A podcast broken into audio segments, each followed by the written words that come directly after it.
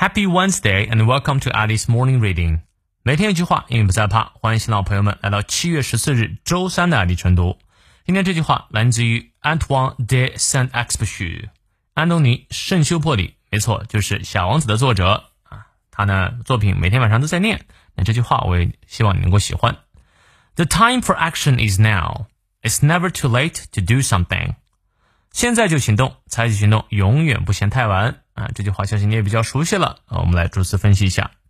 The time for action 啊，行动的时间 is now，就是此时此刻。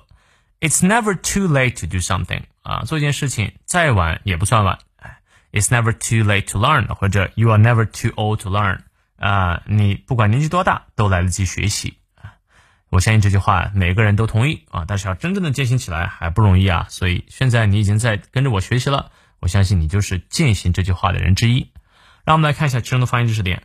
The time 双音念到位，The time for action 梅花 a is now. It is never too late to do something. Something 咬舌啊，从头到尾我们来过两遍。The time for action is now. It is never too late to do something. 再来一遍。The time for action is now. It's never too late to do something.